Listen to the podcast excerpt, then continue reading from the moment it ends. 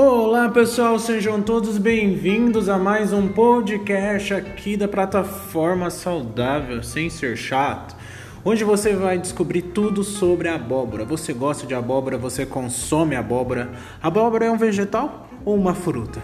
Bom, turma, sempre as pessoas confundem em relação a essa fruta. A abóbora é uma fruta, tá bom? E ela é embalada em nutrientes, e aqui eu quero destacar alguns importantes que fazem um grande impacto na sua saúde. A abóbora eu falo que é um das, uma das frutas bem versáteis, porque você pode usar ela em preparações doces ou em preparações salgadas, cozinhar, assar, usar ensopado, usar como base de algum creme. Então ela é super versátil, dá para você introduzir aí no seu dia a dia em vários tipos de preparação. A abóbora ela é embalada em nutrientes, principalmente vitamina K, sendo 49% ali de 100 gramas, uma xícara de chá de abóbora tem 40% da sua do... 49% da sua dose diária de vitamina K.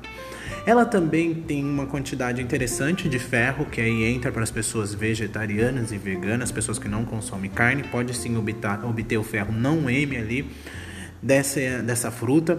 Ela também possui pouco carboidrato, então que é interessante para as pessoas que buscam um emagrecimento, uma alimentação mais limpa nessa questão dos carboidratos, tá?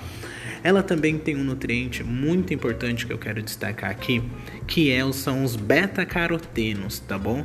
Os beta-carotenos, eles atuam principalmente nessa conversão da vitamina A porque eles se convertem em vitamina A. A vitamina A ela é essencial para a nossa visão, fazendo uma proteção ali do globo ocular.